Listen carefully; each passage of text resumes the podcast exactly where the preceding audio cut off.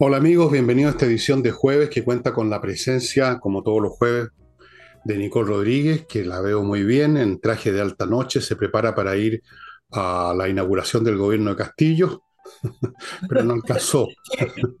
Ilustremente invitada, estoy lista para partir al Perú. Y vamos a partir con, con, lo que parto siempre, primero recordándoles el tema Ignacio. Se los voy a acordar todo el tiempo que sea necesario y el tiempo que sea necesario es mucho tiempo, porque estas cosas no son de un día para otro, colaborar un día y después olvidarse, no. Ya saben, Ignacio es una guagua que debe tener tres meses a esta altura, que tiene atrofia muscular espinal tipo 1. Los remedios son, estamos hablando de cientos de miles o millones de dólares los remedios, una cosa que uno no, no se imaginaba, pero así es. Y estamos en campaña para ayudar a la familia a juntar fondos, la cosa ha ido andando. Eh, hay gente que ve este programa que ha dado, que está dando, que sigue dando, otros por otras vías. Me contaban los papás que hay rifa, en, parece que en Curicó, en Arica, no me acuerdo, en otra ciudad, en Viña. Se están, se están dando la cosa, pero tiene que seguir andando. O sea, no basta el primer paso, hay que dar muchos más. Así que yo los insto a los que ya dieron una vez a que den una segunda, una tercera todos los meses, hasta que yo les cuente que el asunto se resolvió cuando se resuelva, como pasó con el caso del niño anterior, Renato. Ahí están los datos de la cuenta del papá de Joaquín. Segunda cosa, hoy a las siete y media, ojo, a las siete y media, no a las ocho y media o a las nueve, a las siete y media, por diversas razones, el tablado flamenco en la Casa del Jamón.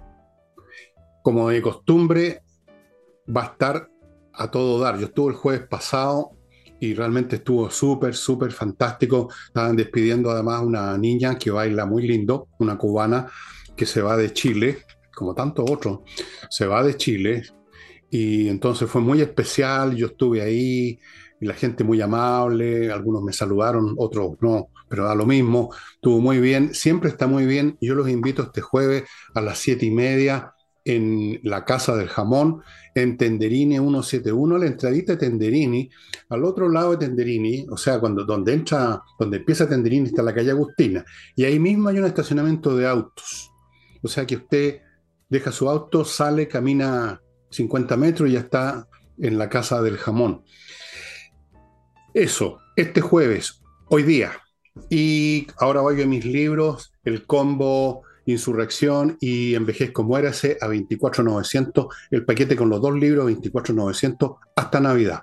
Y se los muestro una vez más y se los seguiré mostrando hasta que me vengan punta la torre de papel del gran escritor Fernando Villegas, que toca aquí un tema de libros de una manera que creo que no se había hecho nunca, al revés de cómo se suele hacer. Libros, no libros leídos que yo recomiendo, sino libros no leídos o mal leídos, de los que hablo y en cierta forma recomiendo. Es bastante curioso la torre de papel. A 9.900, un precio de regalo que quería hacerle a toda la gente que asiste a este programa.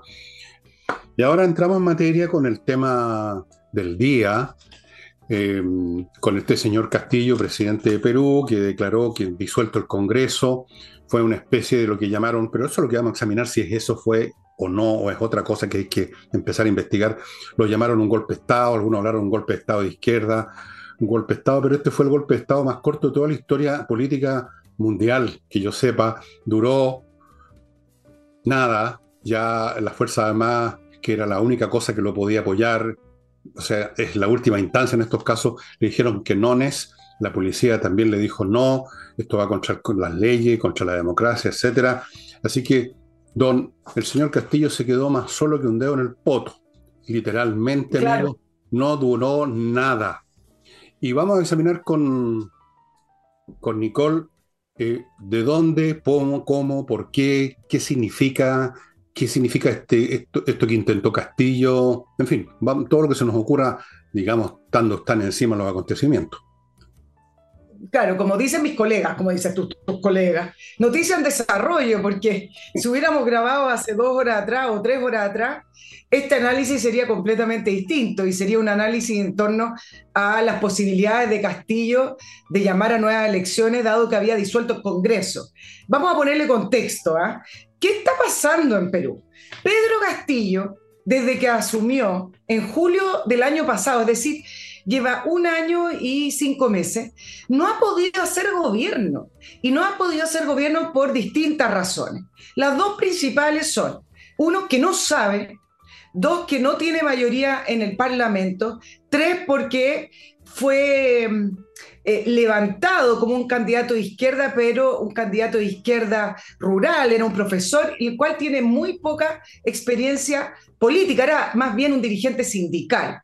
Y entonces, ¿qué ha pasado? Que todas esas promesas de Castillo, del poder del pueblo, de ahora para el pueblo, todo por el pueblo, se han traducido no solamente en ineficacia, sino que se han traducido en corrupción.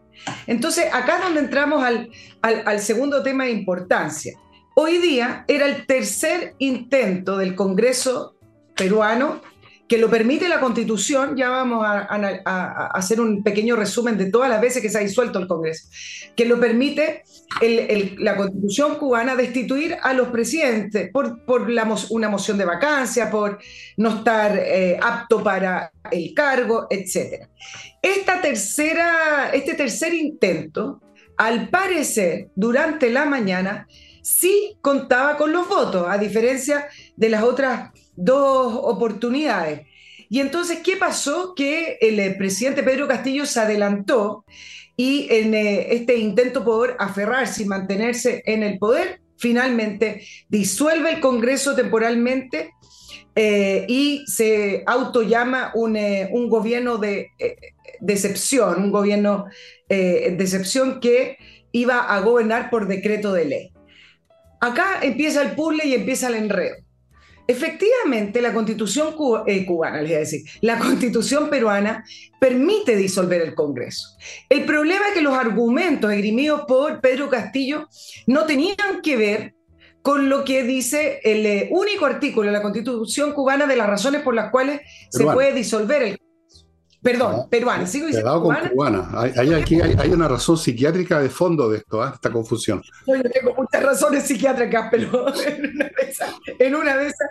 Bueno, el, punto es que la razón que él levantó para poder disolver el Congreso no se, no, no, no se eh, ajustaba a lo que dice la Constitución.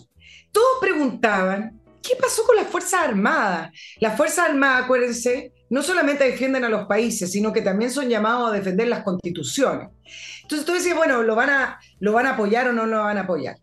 ¿Y qué pasó? Que finalmente las fuerzas cubanas, no, las fuerzas armadas no lo apoyaron y em, junto con la Policía Nacional rechazaron este, a lo que ellos mismos llamaron un golpe de Estado de Pedro Castillo.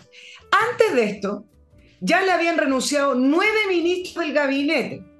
Y antes de esto también la fiscal nacional del Perú, que es una de las principales em, personas que ha estado detrás de los casos de corrupción de Pedro Castillo, dijo que esto se trataba de un golpe de Estado. Si ustedes revisan la prensa peruana durante la mañana en la, en la que se desarrollaron estos hechos, prácticamente todos los medios de comunicación tradicional publicaron la decisión de Pedro Castillo como un golpe de Estado. ¿Qué es lo que hizo Pedro Castillo para amarrarse un poquito y darle como alguna especie y un mantro de, legalidad? Él dice, bueno, voy a ajustarme a, lo, a la OEA y llamo a la OEA. ¿Por qué? Porque a petición de Pedro Castillo, una misión especial de la OEA visitó el Perú el 21 de noviembre Castillo lo que hizo fue activar la Carta Democrática y decir, ¿saben qué? Acá hay intentos de sacarme del poder, acá hay intentos de golpe de Estado y pidió a la OEA que fuera a revisar lo que estaba sucediendo en eh, Perú. ¿Por qué? Porque la Fiscalía Nacional estaba investigando a Pedro Castillo por casos de corrupción. ¿Qué es lo que hizo la OEA? Se juntó con el Congreso, con el presidente Castillo y con la fiscal nacional. Eso fue el 21 de noviembre y la OEA iba a emitir un informe. De ese informe no sabemos, pero lo que intentó Pedro Castillo es afirmarse de la OEA, ese organismo que México lo llama de la OEA. Ese organismo que en México y algunos otros presidentes de izquierda, como Maduro, también lo llaman como eh, una herramienta de, del imperialismo, pero, pero lo que hizo Pedro Castillo es intentar sujetarse a algo para, para que no lo destituyeran y decir, bueno, miren lo que está pasando. La cosa es que ese informe de la OEA no alcanzó a salir, todavía no iba a salir de todas maneras. ¿Y qué es lo que produce Castillo con esto? En vez de tener una crisis política, que la crisis que ha estado desde que asumió el gobierno, saben que ha tenido 70 ministros en un año no ha podido conformar gabinete. Bueno, el punto es que de crisis política derivó en este intento de Castillo de aferrarse a, la presidencia en, un, en una crisis institucional. Ya el Congreso aprobó la moción de vacancia, lo aprobó hace media hora, Fernando, antes que entráramos al, al programa, por prácticamente la mayoría, no la mayoría, pero por 101 votos a favor, 11 abstenciones y 6 en contra. Y con esa eh, moción de vacancia, entonces, el Congreso empieza a gobernar y está obligado a llamar a elecciones. Ese es más o menos el, resumen que podemos hablar de, de Castillo, de cómo llegamos a esto. Ok, ahí están los hechos muy claramente explicados por Madame Nicole. La OEA, ya saben lo que hizo la OEA, le dijo, la OEA nomás le dijo a... Yo Sería bueno que conceptualizáramos un poco esto porque los hechos, vamos a todos lo que están viendo en, los medios de comunicación. En primer lugar, yo creo que esto no fue un golpe de Estado. El, concepto y la frase golpe de Estado ya no corresponde, no corresponde a este evento y no corresponde a, a las nuevas situaciones que se están viviendo. Por definición, un golpe de Estado es un golpe, es un acto de fuerza y por lo tanto supone la participación de Fuerzas Armadas. Por lo tanto, esto no fue un golpe de Estado porque no fue iniciado ni siquiera acompañado con una presencia meramente de fachada del presidente por las Fuerzas Armadas peruanas. Las Fuerzas Armadas peruanas estaban ahí, supongo que determinando cómo iban a, cómo iban a decir lo que, no, lo, que, lo que iban a hacer, que ya lo tenían clarísimo desde el principio. O sea, esto no fue un golpe de Estado porque faltó un componente fundamental del golpe, que es el martillo de la fuerza militar. No hubo un golpe militar, hubo una cosa distinta que vamos a tener que examinar en qué consiste y que tal vez tiene algún grado de familiaridad, pero más lejano, con un evento que ocurrió en Bolivia hace un par de años, que ustedes recordarán, que tampoco hubo un golpe de Estado propiamente tal, pero sacaron, sacaron al señor Morales, ¿no es cierto?, pusieron a otra persona que luego fue condenada, juzgada por golpe de Estado, pero no tenemos en la figura golpe de Estado por favor hagamos un poquito de memoria. Los golpes de Estado clásicos que vivimos en América Latina consistían en una intervención militar que tenía un objetivo muy claro, impedir que siguiera gobernando un gobernante que ponía eh, en peligro los privilegios, llamémoslo así para simplificar, de las clases dominantes latinoamericanas de siempre. Y ahí venía un golpe de Estado. A veces el golpe era por otras razones. Un grupo de militares no estaban de acuerdo con lo que estaban haciendo otro grupo de militares, entonces se llamaban por teléfono, ¿cuántos tanques tienes tú? 10. Bueno, yo tengo 20, así que gané. Eso era un golpe militar. Siempre era el ejército el agente activo en esta cuestión, el protagonista. Eso era. Segundo, había una razón clara para el golpe, le gustara a uno o no. Los golpistas podían a uno no gustarle, pero tenían una razón clara.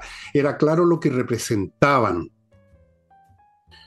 Ahora, como lo demuestra la situación de Perú, que, la, que Nicola acaba de mostrar con 70 ministros desfilando con una imposibilidad de gobernar, tenemos un cuadro muy distinto. Que supongamos que hubiera seguido este proceso, Nicole, ¿era esto un golpe de izquierda, de derecha o qué? Claro, es que. ¿No es cierto? ¿Qué es lo que era? ¿Qué significaba? Y ese es el punto con la política latinoamericana hoy, desde luego la peruana, que no tenemos claro los significados de las cosas porque vivimos en medio de una confusión política, ideológica, cultural, económica, demográfica, etcétera, muy complicada, que hace que estos conceptos que eran tan claros y nítidos antes la derecha, la izquierda, golpe de izquierda, golpe de derecha, bueno, siempre eran golpe de derecha, los militares, etcétera, todo eso ya no se ya no nos sirve para entender lo que está sucediendo, desde luego nos sirve para entender lo que pasó en Perú, porque tampoco se trata meramente de un tema de Castillo contra el Congreso. Detrás de eso está toda la situación que llevó a este señor, que no tenía otra gracia que un tremendo sombrero, a la presidencia y a ese Congreso con esos miembros a estar en el Congreso. hay otros fenómenos de fondo que no se explican hablando de golpe de Estado. Pero en fin. Claro, ahora, te voy a agregar algunas cosas de, tu análisis, Fernando, porque son súper interesantes. Efectivamente, bajo la denominación y caracterización clásica de los golpes de Estado, no lo fue. Pero resulta que, ¿qué es lo que está haciendo la izquierda? Principalmente la izquierda latinoamericana, pero también podríamos hablar de algunos gobiernos populistas.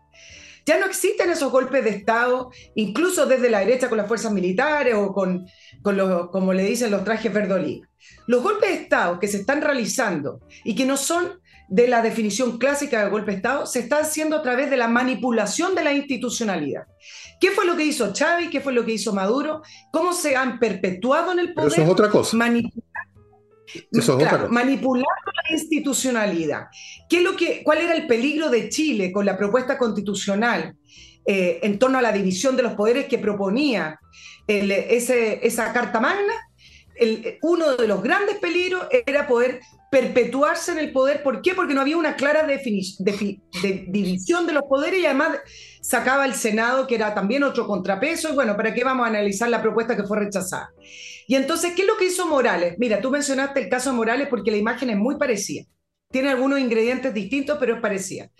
Morales también manipuló la institucionalidad. Morales estuvo en el, em, en el, poder, en la presidencia. ¿Qué democracia? ¿En qué democracia un presidente se mantiene 13 años y 8 meses en el poder? ¿Qué es lo que hizo Morales? La constitución. ¿Y qué es lo que hizo al reformar la constitución? Ah, como una constitución nueva, yo me puedo reelegir, porque es como borrón y cuenta nueva. Se lo estoy caricaturizando, pero fue eso lo que hizo. Entonces se religió dos veces y con la nueva constitución plurinacional, no hay que olvidar, de Bolivia, él dijo, bueno, borrón y cuenta nueva porque este es otro país, por lo tanto yo me puedo reelegir, y fue a la reelección. Pero ¿qué pasó después? Que después él no podía ir de nuevo a la reelección y realizó un plebiscito, donde fue rechazado que se presentara a la, a la reelección.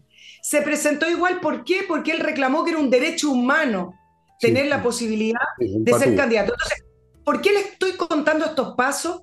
Porque al final, cuando hay pretensiones de perpetuarse en el poder o de manipular la institución a su favor, siempre hay un argumento. Entonces, ¿qué pasó? Se fueron a las elecciones y Morales iba perdiendo. Las elecciones en un minuto se cortaron el conteo y apareció ganando. Y en ese minuto la EA y las instituciones o los organismos internacionales que estaban de observadores de las elecciones de Morales en el año 2019 dijeron, se tienen que repetir las elecciones y en ese minuto fue que el Congreso boliviano con las Fuerzas Armadas, la imagen fue bastante potente, por eso acá fue distinto. Acuérdense que Yanina eh, Añáez entró, em, la, eligieron como la presidenta interina con las Fuerzas Armadas atrás, la imagen fue súper potente. Y ahí Morales se exilió de Bolivia con el eh, asilo que le otorgó México. Entonces, ¿tiene ingredientes similares? No es lo mismo porque en el caso de Perú eh, la constitución permite la disolución, permite la vacancia, el punto es sí. lo que esgrimía Castillo, ¿se ajustaba a la constitución? No. Entonces ahí es donde uno dice, sí, no es el golpe de Estado tradicional, pero sí pretendía algo. Y más aún, con esto termino, Fernando, lo primero que dijo Castillo es, voy a llamar... Siempre dicen lo mismo, no dijo, elecciones. A, a, elecciones, pero mira lo que dijo para reformar la constitución. En el programa de gobierno de Castillo estaba la reforma constitucional, algo que en Perú nunca tomó vuelo, algo que en Perú le dijeron que no, y el Congreso lo que le dijo que no. Lo que él pretendía, además, con la disolución del Congreso, era llamar a este nuevo Congreso constituyente, como lo llamó, y hacer una nueva constitución. Imagínense cómo hubiera salido esa nueva constitución con Castillo en el poder. Bueno, vamos a examinar en un rato más eh, qué es lo que es este fenómeno nuevo que estamos viendo en América Latina, que no es un golpe de Estado ni es un intento golpe de Estado. Tratemos de usar esa palabra cuando corresponde. Voy a examinar eso brevemente después. En realidad el tema es muy complicado. Pero antes de eso, les recuerdo, invierta en USA para los que quieran invertir en Estados Unidos. No saben cómo, por dónde. Bueno, entren a este sitio y ahí los van a ayudar en todos los sentidos posibles. Les van a ofrecer un portafolio con 3.500 franquicias otro con cientos, cientos o cientos, hay que decir ahora, no sé, de opciones inmobiliarias en Estados Unidos, le abren cuenta en bancos norteamericanos, le consiguen crédito en los bancos norteamericanos, lo llevan a constituir sociedades comerciales en suelo norteamericano, todo en suelo norteamericano, le consiguen visa residencia si quiere ir a trabajar su dinero allá. Todo en inviertaenusa.cl. Continúo con el inglés, estimado amigo, el idioma universal. Muchos lo quieren aprender, algunos entran a academia, no aprenden absolutamente nada, pero aquí les voy a dar un dato. Entrenainglés.com, esta academia, en primer lugar, profesores de inglés, segundo lugar, clases online, que son las más potentes. Yo he aprendido hasta ahora 18 idiomas por. No, nunca tanto. Se ah, aprende mucho, amigos, se aprende mucho en online, entrenainglés.com, que además les ofrece, ya está ofreciendo y lo tiene disponible por si ustedes lo quieren contratar, un plan de verano de 24 clases por menos de 400 lucas, sale súper barato. Hay además un servicio que se llama Red and Discuss, para que usted si tiene algún nivel más o menos medio de inglés siquiera pueda practicar y mejorarlo. Todo eso en entrenainglés.com. Les recuerdo que en Espacio Ajedrez llegó una nueva partida de estos productos que están a precio de huevo y siguen estándolo. Pero así como se acabó la primera partida porque estaban a precio de huevo, se va a acabar la segunda por la misma razón. Estos precios se mantienen hasta Navidad, el mejor regalo para los chicos. Y no olvide que cada uno de estos productos trae asociado incluido gratis, en otras palabras, tres membresías a cursos y actividades en espacioajedrez.com. O sea, la están dando. Pablo Tolosa para que lo lleguen amarrado al manicomio. Partió también la inscripción para cursos de ajedrez para todos los niveles, para todas las edades, para todos los 15 o 20 sexos que dicen que hay ahora, para todo el mundo, estimados amigos. Y continúo con el software financiero KMERP que es un software que lo abarca todo para el manejo de su empresa. Lo contable, administrativo, financiero, todo, todo, todo, todo. Es como un super cerebro a cargo de su negocio. Usted se va a enterar ahí de cosas que ahora se le pasan colá. A muchas empresas les ocurre que, por ejemplo, nos revisan los stocks. De repente se dan cuenta que les robaron la mercancía o que se agotó, que no pueden atender a los clientes o que hay algunos clientes que no han pagado hace tres meses. Hay montones de cosas que se escabullen de la atención, pero no le pasa eso al software KMERP, estimados amigos, pónganse en contacto con ellos. Y termino el bloque con compreoro.cl, que es una forma de garantizarse que usted no va a perder todo, aunque se venga el mundo abajo, porque en compreoro.cl le van a vender lingotes o monedas de oro y lingotes de plata, lo que usted quiera, o las dos cosas si quiere, ambos metales certificados con un 99,99% pureza, certificados por la Universidad Católica, oro fino, plata fina, estimados amigos, que usted los tiene en sus manos porque son objetos físicos, los lleva donde quiera, los vende donde quiere, en todas partes se los van a comprar, si usted los quiere vender no hay ningún problema con el oro y la plata. Compreoro.cl, hay una dirección en Santiago a mi derecha, pero Alonso de Córdoba 5870 y también en, en la zona franca de Iquique. Bueno, yo quiero insistir en que esto no es esto, es un programa común y corriente, no pretendemos aquí hacer una cátedra de ciencias políticas, pero me parece que vamos a tener que repensar este asunto de los golpes de Estado. Bueno, por el momento es un shortcut de usar la palabra golpe de Estado, digamos, es, la que hay en este minuto, pero ya no, no corresponde a la realidad. Los golpes de Estado eran súper claros, los ejecutaban los ejércitos para defender intereses de un grupo muy claro, todo era nítido y transparente. Ahora es una confusión enorme y quizás debido a eso, Nicole, fíjate tú, el recurrir en medio de un mundo en que no hay factores que permitan suponer que tú tienes una ventaja política decisiva, como por ejemplo contar con la Fuerza Armada o contar con la institucionalidad. Eh, todas las cosas se producen así de una manera equívoca, confusa y finalmente como último tablón salvavidas recurren a la ley a lo que está escrito, a la constitución, porque no hay otra cosa. O sea, la opción es la guerra de todos contra todos, o sea, la ley de la selva, se acabó la sociedad, nos agarramos a los cuchillazos a ver quién gana.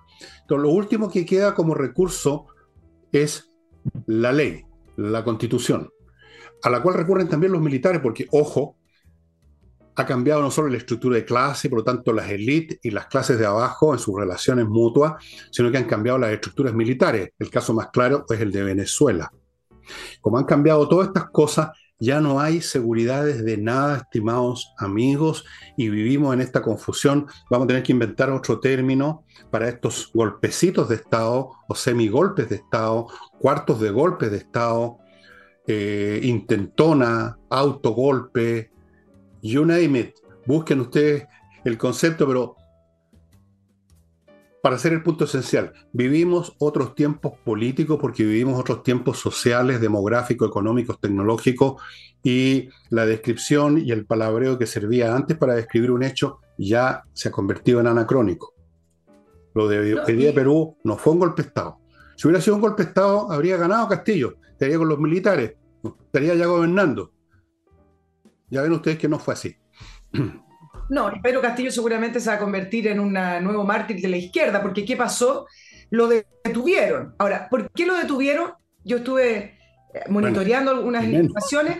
Pretendía escapar a México. Nuevamente, López Obrador iba a dar asilo a un eh, gobernante latinoamericano que pretendía estar por sobre la constitución, como lo hizo con Morales. Eh, hoy se dijo que eh, le habían otorgado el refugio de asilo en México y resulta que finalmente detuvieron a Pedro Castillo. Lo que es cierto, ¿tú recuerdas cuando salió Pedro Castillo que desde el día uno decían es improbable que Pedro Castillo termine su gobierno? Eso lo dijeron desde el día uno, pero no desde el día uno porque existía una oposición que lo iba a votar sí o sí, sino que porque se cumplían todos esos elementos que planteamos al principio, que plantea al principio Fernando, con respecto a la incapacidad que iba a tener Pedro Castillo de poder, de poder llevar adelante un gobierno, porque Pedro Castillo casi prácticamente no tenía un programa, tenía algunas frases de, de la agenda de izquierda, pero prácticamente no tenía el programa y por lo demás, acuérdense que Pedro Castillo eh, peleó voto a voto con Keiko Fujimori, que si no fuera por un centímetro, Keiko Fujimori también sería la, hubiera sido la presidenta de Perú y no Pedro Castillo. Entonces, claro, desde el punto de vista ahora de, también hoy día leyendo algunos comentarios, ah, bueno, pero otra crisis más en Perú. Mira, los países pueden, pueden tener varias crisis. De hecho, les contaba que la disolución del, del, Congreso, como lo que hizo Pedro Castillo en un principio hoy, tiene una larga historia en Perú, porque además lo permite la constitución. Si nos vamos un poquito a los tiempos más contemporáneos, acuérdense de Fujimori el año 92, que disolvió temporalmente eh, y también declaró que quería reorganizar el Poder Judicial. Martín Vizcarra, que fue el presidente que vino después de PPK, acusado y eh, condenado por Odebrecht, quien cumple arresto domiciliario, un prontuario de presidente. Bueno, también Martín Vizcarra intentó disolver el, Congreso y le ocurrió bastante similar a lo de Pedro Castillo, porque lo destituyeron. Y, Pedro, y Martín Vizcaya no le resultó la, disolución para mantenerse. Bueno, Pedro Castillo. El problema es que los países, sí, pueden estar acostumbrados a las crisis institucionales o a las crisis políticas, pero se siguen deteriorando. Siguen quedando estancados, siguen quedando paralizados y siguen empeorando. Por lo tanto, no es que se acostumbre y diga, bueno, una más. No, porque siguen cayendo los países. Exacto. Estamos en otra situación, estimado amigo. Y a propósito, tú usaste una palabra que yo creo que es bien interesante que la examinemos y que no, no la usemos como una cosa que tiene un significado ya claro y que no hay que ni mirarlo siquiera como... Y es la palabra incapacidad. Tú dijiste, la, hablaste de la incapacidad de Castillo. Yo no conozco a Castillo mucho, entiendo que era un profesor rural, por lo menos sabrá leer y escribir, o sea, no es más incapaz que el promedio de los políticos de Chile, de Perú, de cualquier parte, o sea, si no, no son genios resplandecientes esta gente. Algunos ni siquiera son profesores de...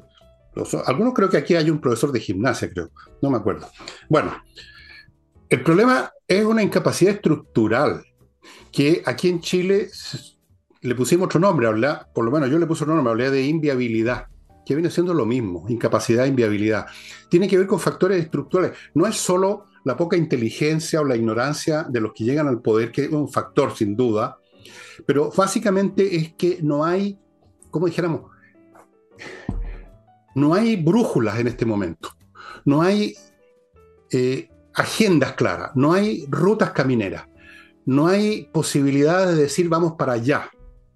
E incluso si tú dices vamos para allá, aunque sea en forma confusa, teniendo una vaga idea de a dónde quieres ir, te encuentras con que los demás no te van a acompañar porque también están confusos y tienen otras guías confusas y en medio de la confusión general, en medio de la incapacidad general, se genera, digamos, el simplismo de eh, culpar de incapaz a simplemente al titular, al que uno ve, al presidente. En este caso era Castillo.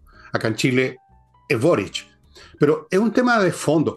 Es que acá en Chile lo vemos claramente. Por un lado hay quienes quieren hacer unas transformaciones profundas, pero por otro lado no pueden, porque no funcionan, porque no, está, eh, no hay agua en esa piscina, porque no hay condiciones, esa es la cuestión.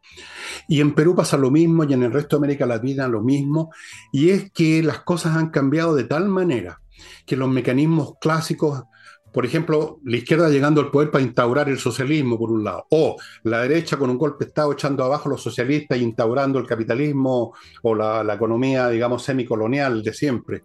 Esos esquemas ya no funcionan porque no funcionan así las sociedades tampoco. Entonces, en Castillo la cosa toma un aire de farsa, pero la cosa en el fondo es una tragedia. Estoy aquí copiando una frase de Carlos Marx en un famoso libro que yo les recomiendo que se llama El 18 de Brumario de Luis Napoleón Bonaparte. Ahí en una parte Marx dice, cita, dice, Hegel dijo que la historia se repite dos veces, pero yo lo voy a corregir, dijo Marx, se repite dos veces, primero como tragedia y luego como farsa. Se refería a que la primera tragedia se suponía que era Napoleón Bonaparte haciéndose el poder y luego su sobrino sería la parte de la farsa. En realidad las dos fueron farsas y, y las dos fueron tragedias también. Entonces estamos en eso. Estamos en una situación política, económica, tecnológica, demográfica, incluso hay factores demográficos tales que hacen imposible tomar cursos definidos y convierten a todo gobierno en algo incapaz de avanzar hacia ninguna parte. En grados mayores o menores. Por supuesto que en Perú el grado es mayor que acá en Chile, porque acá tenemos una inercia eh, institucional un poco más, bastante más grande que la de Perú y también bastante más grande que la de Argentina. De hecho, o sea, de paso, después entremos a tratar el tema de Cristina Kirchner, ¿no? Eh, que fue condenada a seis años, entiendo, pero no los va a pagar todavía porque está con el fuero de su cargo en el Estado. Quería decir eso nomás, que empecemos todos a repensar un poquito más eh, y no usemos las palabras que ya no corresponden a los tiempos. Mira, súper interesante además ver, yo hasta el minuto que estamos grabando no he visto reacciones, pero va a ser muy interesante ver la reacción que va a tener el gobierno de Chile con respecto a lo de Pedro Castillo. Mm. Mire cómo son las cosas en la vida. El 28 de noviembre, la semana pasada, o sea, esta semana, hace poquito, eh, eh, el, presidente Castillo estuvo acá de visita con eh, el presidente Boric estrechando sus lazos, donde declararon que iban a, trabajar juntos, que Chile, que etcétera. Y además porque como es de un gobierno de izquierda donde tiene una agenda similar, a veces se dicen en distintas palabras, pero similar a, la, agenda de, de, la izquierda latinoamericana, de la cual pertenece el Gabriel Boric, va a ser muy interesante ver de qué manera reacciona el gobierno de Chile si lo cataloga como una destitución ilegal, si lo cataloga como que eh, sacaron eh, inconstitucionalmente a Pedro Castillo del, poder, etc. No hay que olvidar, los hechos son importantes porque eh, al final van ahí revistiendo los análisis, que Pedro Castillo fue denunciado ante el Congreso. Por eso esta, esta tercera intento de destitución era más probable. Ahora, ¿Cuáles son las denuncias que hizo la fiscal nacional del Perú? Liderar una organización criminal, colusión agravada y tráfico de influencias, con testigos, con eh, evidencia, incluso de gente que trabajó o trabaja en el gobierno de Pedro Castillo, con mochilas con dinero, al estilo latinoamericano. Y entonces eh, las denuncias no eran una persecución política, como se suele decir, o como lo que dijo Cristina Kirchner, sino que había bastante evidencia. Eh, entonces no es menor. Y en esa línea, Fernando, que tú eh, hablabas sobre la inercia institucional, y tú lo destacaste ayer con el tema de Cristina Kirchner, me parece que Perú incluso con todos los niveles de crisis institucionales que ha tenido, por lo menos podemos decir que cuando hay casos de, de, corrupción tan evidentes, siempre hay casos de corrupción que no pueden salir a la luz pública, que están ahí, o gente a la cual no se le puede agarrar por ningún lado, pero por lo menos en los últimos 30 años, seis presidentes del Perú han sido investigados y acusados por corrupción. Hay algo en esa Fiscalía Nacional del Perú que funciona de cierta manera con independencia y por lo menos con la idea de investigar. Por supuesto que siempre hay intereses, eh, por supuesto que siempre hay eh, a veces eh, ideas políticas detrás, eh, hay otros poderes por detrás, pero ninguno de los cargos los cuales se ha apuntado los presidentes han salido falsos. En el caso de Alan García se suicidó, en el caso de Toledo todavía está pedida su extradición de Estados Unidos. Ollanta Humala y su, señora se le pillaron las cuentas bancarias millonarias y Alberto Fujimori con eh, arresto domiciliario más todos los problemas de, enfermedad. Entonces, yo creo que cabe destacar que por lo menos incluso con esos niveles que en, en, el pasado, yo ya hablo del pasado, eran inferiores a nosotros, la Fiscalía y otros poderes del Estado que están para contrarrestar el poder principal, que es el poder del gobierno, por lo menos funcionan.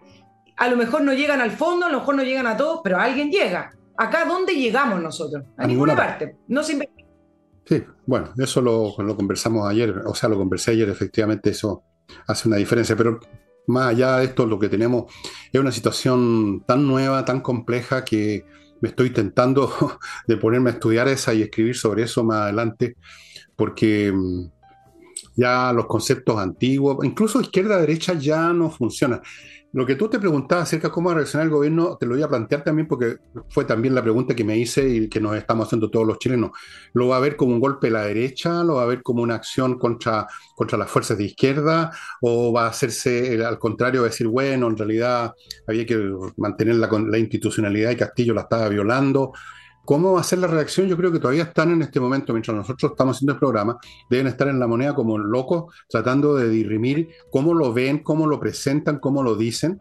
Primero, tener claro cómo lo ven ellos y luego cómo lo dicen, que son dos cosas muy distintas. Son dos cosas absolutamente diferentes. Es interesante cómo lo van a tratar, cómo lo va a tratar el Partido Comunista, cómo lo va a tratar el Frente Amplio. Eh, como una cosa que salvaguardó la democracia como se presenta ahora en Perú, o como un ataque contra la democracia, contra el pueblo soberano. Vamos a ver, porque, como te digo, estas cosas hace unos 30 años o 40 habrían sido muy claras, pero ahora son muy confusas. Entro a mi próximo blog, estimadas amigas, estimados amigos y amigas y todo el mundo. Climo. Miren los calores que hacen. Hoy día uno no puede asomar la nariz de la casa y se achicharra. La solución se llama miclimo.com. Usted va a tener el aire. Yo estoy aquí disfrutando 19 grados, el aire filtrado, porque tengo mi clima. Yo lo invito a que tenga también mi clima. Acuérdese además que estos instrumentos le sirven en el invierno para darle calefacción. O sea, usted resuelve todos los problemas del año con miclimo.com, estimados amigos. Continúo con el Edifito, esta empresa que tiene una expertise a nivel latinoamericano con su software, con todo su equipamiento, software básicamente para la administración de edificios, que es complicadísimo, porque ah, es como un barco, un edificio, personal, temas contables, temas administrativos, temas físicos, se echó a perder el ascensor, se está secando los jardines, miles de cosas. Edifito, estimados amigos, la administración integral de los edificios. Y termino este bloque con, ya saben con qué, AutoWolf que va a su casa a reparar la carrocería de mi automóvil, de su automóvil, el mío requiere más bien una funeraria. Va a su casa y en, en un día, en 24 horas, su vehículo va a quedar con la carrocería como nueva y además usted va a estar viendo cómo lo hacen. Tiene por lo tanto la garantía de sus propios ojos de la calidad de la atención de autowolf.cl.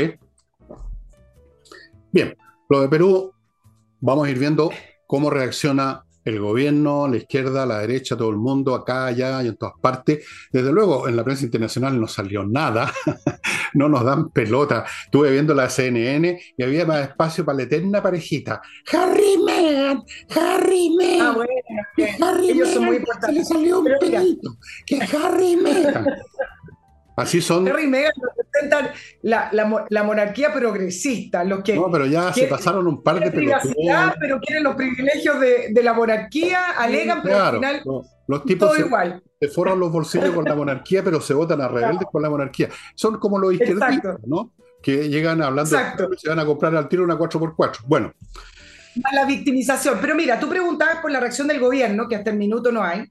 A mm. todo esto, mientras estamos grabando ya ya juró la nueva presidenta interna de, Perú, Dina Boluarte, en el Congreso, por lo tanto, ya, ya está funcionando la, institucionalidad. ¿Cómo se llama? Pero mira lo que pasó con el arresto. ¿Quién es? Dina Boluarte, la nueva la nueva jefa de gobierno de, del Perú, que presidía en el, en el, Congreso. Mira, mira cómo reaccionó, tú me preguntabas por las reacciones, y en la encrucijada también que va a estar el, el gobierno de decir, bueno, apoyo a la, izquierda, apoyo a este, a este, personaje, a este presidente, o más bien tengo eh, altura de Estado, porque tenemos que tener relaciones con Perú, todas esas preguntas que se están haciendo.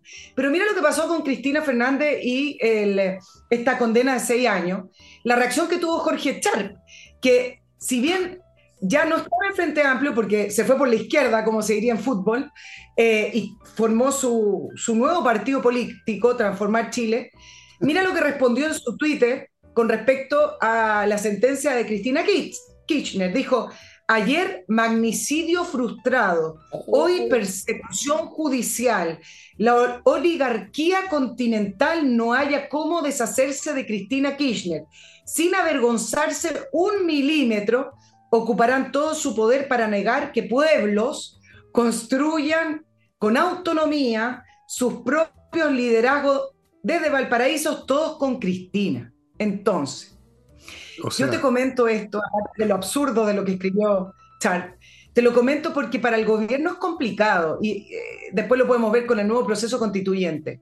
¿Hacia dónde mira el, gobierno? ¿Hacia sus bases, que podrían ser un poco la representación de Char? ¿Hacia la altura de Estado, de decir, pase lo que pase en Perú, tenemos que tener relaciones y tenemos que seguir las reglas de la diplomacia? Y respetar lo que ocurre internamente en Perú, o apoyo a la izquierda latinoamericana, de la cual es parte Pedro Castillo, y declaro que lo que está ocurriendo en, en, Perú es una destitución inconstitucional. Esas son las la miradas que puede tener el gobierno. Bueno, Chap se convirtió ya en una caricatura. ¿eh? O sea, ya no, no es simplemente el izquierdista común y corriente, con tonterías en la cabeza, con necedades, sino que es una caricatura de eso, que ya es una, es una caricatura de una caricatura, Chap era el lenguaje que el pueblo aquí, que la oligarquía, de, pero ese, ese gallo con qué se alimenta en las mañanas, ¿Quién lo está fumando muchos porros, señor Sharp? Eh, pero lo peor es que lo eligieron alcalde, así que tenemos que pensar en los porteños que lo eligieron también. Amigos, amigas, eh, sí, por pues el gobierno está en un berenjenal y no pueden. Tú hablabas de las bases, que está mirando, ¿cuáles bases? No sé si ya existen bases en la política chilena o en cualquier política. Base es un número sustantivo de gente que piensa como tú. Esa es tu base. ¿Cuál es la base de este gobierno? Dime tú, Nicole. El Partido Comunista, ¿hasta qué punto es una base el Partido Comunista? Ciertamente que es un grupo bastante más disciplinado que los demás, pero son pocos. Y no sé si apoyan completamente las posturas cambiantes de un día para otro de, de, de Boric. Así que no sé si hay una base. El Frente Amplio, el Frente Amplio son 15 sensibilidades distintas. No sé si son 15 bases o, o dos y media, y, qué es lo que piensan realmente esas supuestas bases. Los demócratas cristianos, eh, no sé, pues los socialistas, ¿es una base el Partido Socialista de este gobierno? ¿Cuáles serían las bases? El electorado que ya empezó a votar en contra de este gobierno en las encuestas y en las elecciones, como se vio el 4 de septiembre. ¿Dónde estaría, cuál sería esa base a donde va a mirar según tu juicio, Nicole, el gobierno? Bueno, cuando yo me refiero a las bases, me refiero a la coalición principal de gobierno, que es el Frente Amplio ah, y eso Es otra cosa. Eso es otra cosa, no es una base, es una coalición. Y, esa, y, desde, y esa coalición, ¿desde dónde se alimenta? No solamente de los partidos políticos que se constituyeron como tal, sino de los movimientos que ellos llaman sociales, están mal llamados porque son grupos de interés y son movimientos. ¿Cuáles movimientos sociales? Sería bueno también que analizáramos ese concepto y esa frase, movimientos sociales. Todo el mundo habla de los movimientos sociales como si fuera una cosa que uno puede salir a mirar a la calle. ¿Cuáles movimientos sociales? ¿Dónde están? ¿Dónde están? ¿Dónde se están moviendo? ¿Quiénes se están moviendo? Bueno. El proceso constituyente me parece que reflejó finalmente en los mal llamados movimientos sociales, son movimientos políticos, o sea, distinto es que no, no se traduzca en que institucionalmente sean políticos, o son movimientos con una base política o ideológica eh, importante, o bien son grupos de interés. No son movimientos sociales neutros como una señora que fue a golpear la olla porque quiere alimentar a su, a su niño, eso no existe. Estos son movimientos que tienen una, una tienen una, una estructura organizada en la cual tienen intereses particulares o bien tienen una ideología particular. Y el proceso constituyente desmitificó a los movimientos sociales. ¿Qué es lo que era la lista del pueblo finalmente? Era la izquierda radicalizada. Era la izquierda con, con idea, claro. Entonces, efectivamente tú tienes razón, pero si me preguntas cuál es la base que sustentaba este gobierno, porque si hoy tiene una desaprobación del 65%, quizás podríamos hablar en pasado, sustentaba, efectivamente son esos, pequeños partidos políticos del Frente Amplio, que es como un puzzle de, de, ideas, como un pegoteo de ideas progresistas, más el Partido Comunista, que vio en Boric la posibilidad de llegar al gobierno y lo hizo. No con su candidato, pero lo hizo porque está instalado en, eh, eh, la moneda. Y esto nos lleva al tema del nuevo proceso constituyente, que supuestamente sí o sí tiene que cerrar esta semana. Y, y harto se ha hablado eh, estos días de Boric entró en la primera línea, diciendo que no podemos seguir esperando y efectivamente ha hablado bastante esta semana, presionando para que se cierre el, el acuerdo y por primera vez hoy, en, en, algunas palabritas que dijo en la presentación del presupuesto 2023, que era posible un órgano mixto porque al final lo que importa es tener un acuerdo. O sea, ya el presidente Boric se abrió a, que no importa si el acuerdo no es exacto lo que, a lo que él quería, sino que tengamos un acuerdo. ¿Mm? Y el PC también. El PC anunció una reunión extraordinaria para, para examinar el tema de una comisión mixta, de un, de un grupo mixto. Por, por, eso mismo, porque están mm. divididos y el Partido Comunista no lo quiere. ¿Quiénes están presionando en el Partido Comunista para eh, firmar el acuerdo y decir, nosotros somos parte del, gobierno y mejor estar dentro de la institucionalidad que fuera? Guillermo Tellier, Pascual, la ministra Jara, que, está, es la ministra del Trabajo en el gobierno. ¿Cuál es el problema del Partido Comunista?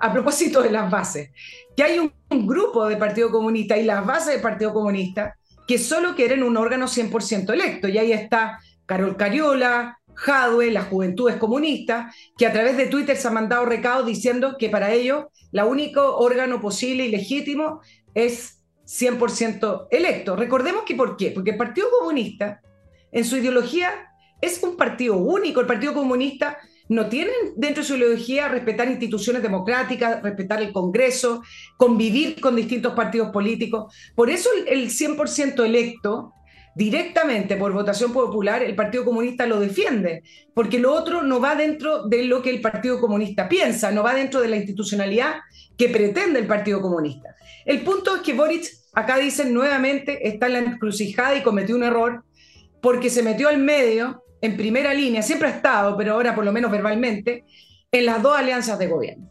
El socialismo democrático, que llevaba varias semanas diciendo, sí, puede haber una comisión mixta, y el Frente Amplio con el Partido Comunista que dicen no, tiene que ser 100% electo. Entonces, nuevamente, esto lo venimos analizando desde el 11 de marzo, nuevamente Gabriel Boric se ve al medio de estas dos, dos coaliciones de gobierno y en la cual, al parecer, por lo que leía a último minuto antes de entrar al programa, Fernando, estaría ganando, como les gusta a los analistas, el socialismo democrático, porque al parecer se va a imponer el, el, el órgano mixto. Ahora, si esto lo va a aceptar como legítimo el Partido Comunista o va a estar siempre torpedeando el proceso independiente que firme o va a tener en las calles gente que diciendo que es un órgano electo por lo mismo de siempre o que no, no es legítimo, bueno, eso está, está por verse. Sí, está por verse, está por verse. Hay muchas cosas que están por verse, algunas que están por no verse, algunas que están ya ocurriendo invisiblemente. Pero mientras tanto, amigos, voy a mi último blog. Te pillé .cl, amigos, una empresa de seguridad vertida básicamente para las empresas, para que no lo pillen a usted una mañana con la empresa desvalijada por los abundantes, por las numerosas, innumerables bandas de ladrones que tenemos ahora operando en Chile, gracias a que Chile es un país acogedor. Entonces, tepille.cl tiene un sistema realmente espectacular. Yo lo invito a que lo vea en tepille.cl para no solo vigilar, sino que disuadir a los bandidos, estimados amigos. Tepille.cl continúo con Salinas y Ojeda, un buffet de abogados especialistas en temas civiles, con una muy buena tasa de éxito porque son especialistas.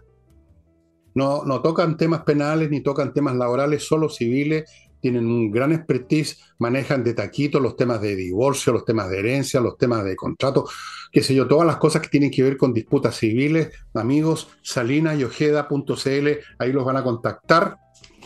Continúo con fastmark.cl también, todo es .cl casi hoy en día, ¿no? En Chile por lo menos. En Estados Unidos otra cosa. Fastmark.cl es un courier que le trae desde Miami a Santiago por embarque aéreo marítimo lo que su empresa necesita. O si usted es un privado que quiere traer un paquetito común y corriente, también lo pueden atender. Tienen servicio de paquetería. Fastmark.cl. Continúo con un grupo de profesionales, patriciastocker.com, dedicados a registrar, renovar, cuidar, proteger, etcétera, marcas comerciales. Y si usted es inventor, también su invento. Si acaba de inventar el fuego, por ejemplo, vaya y regístrelo antes que alguien se lo robe ese invento. patriciastocker.com. Sigo con SMF, la empresa chilena que tiene desde hace más de 20 años una especialidad en proveer a la gente de productos especiales para cada tipo de piso, para mantenerlos bien, que se vean bonitos, que duren porque, por ejemplo, un parqué que no se encera bien, se empieza a poner feo, se empieza a manchar, empieza a agarrar mal olor, se empieza a desintegrar la madera. Bien, cada piso tiene un producto especial y yo lo invito a que se contacte con SMF y mantenga el suyo en las mejores condiciones. Y termino todos los bloques con Hey, el corredor inmobiliario más rápido de todo el oeste, desenfunda más rápido que todos los demás, cosa fundamental hoy en día porque está duro el mercado inmobiliario, no hay ningún secreto. Por lo tanto, hay que recurrir a los mejores. Voy a repetir una cosa bien banal que he dicho mil veces. En tiempos normales cualquiera le saca la muela. cuando el tema es delicado tiene que ir a un especialista. En tiempos normales quizás cualquier corredor le vende. En tiempos como hoy requiere a los mejores. Ángel G.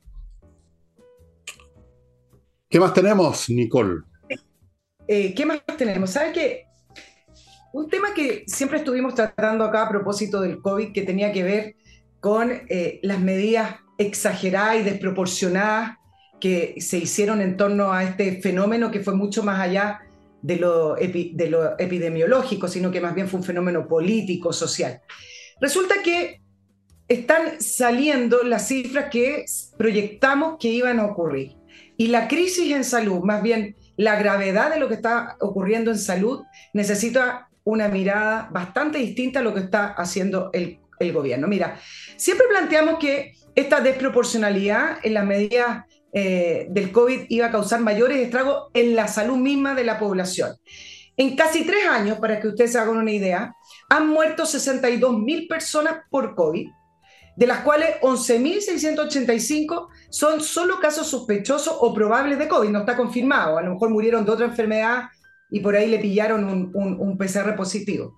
Bueno, con, esta idea irracional que se podía parar el mundo y, también parar al ser humano, es decir, vaya a invernar, no, no, usted no va a avanzar, las listas de espera por enfermedades fueron creciendo. Hoy, un incremento, por ejemplo, en todas las patologías, pero especialmente se pueden medir en, eh, las patologías AUGGs, porque estas son las que cuentan con garantías de acceso por ley. Y acá tenemos uno de los casos que, independiente de que diga la ley, cuando el Estado no funciona, no funciona. Hay tratamientos postergados con cifras de fines de septiembre de este año de 70.000 personas. Entre estos, el cáncer es una de las enfermedades más preocupantes, porque ustedes saben que el cáncer es una carrera contra el tiempo hay 14.000 personas esperando tratamientos del cáncer, pero la cifra que más importa, y es a donde quiero ir, 40.000 personas, 40.000 murieron en lista de espera este año esperando un tratamiento. En tres años tenemos que han muerto 62.000 por el COVID y en un año 40.000 personas han muerto esperando que el gobierno, que el Estado les entregue un, un tratamiento adecuado. De esto más de 4.000 personas son casos que fallecieron al menos por una garantía GES que no fue cumplida. Mientras se siguen acumulando las listas de espera en cirugía, alrededor de 300.000 personas, em, y las consultas en especialidad. Esto debería no solamente provocar un cambio de mirada del gobierno, dejar atrás lo que tenía en su programa de gobierno, eh, continuar con la relación público-privada, solucionar de una vez el tema de la ISAPRE y no dejarla morir. Hoy tenemos una nueva resolución de la Corte Suprema con, con respecto a las tablas de factores, donde no solamente la van a tener que aplicar a quienes apelaron, sino que a todos los afiliados a la ISAPRE. Bueno, el punto es que la ISAPRE arrastran, arrastran problemas y el gobierno finalmente ha sido muy poco proactivo. Incluso algunos dicen, bueno, a lo mejor quieren que la industria de la ISAPRE falle para que mueran finalmente y ellos puedan hacer su reforma. Bueno, sería una irresponsabilidad. Sería una irresponsabilidad con la población chilena. Em, y además el gobierno tiene la, responsabilidad, porque representa al Estado, de ir solucionando también la inmensa deuda que tienen con el sector privado producto de las atenciones de pandémica en los cuales ellos están obligados a atender a pacientes de COVID del sector público. Y entonces tenemos ese, ese punto con respecto a lo que debiera, por lo menos, el gobierno realmente preocuparse, la crisis de salud, entre paréntesis, la crisis de educación también, y además llevar una reflexión.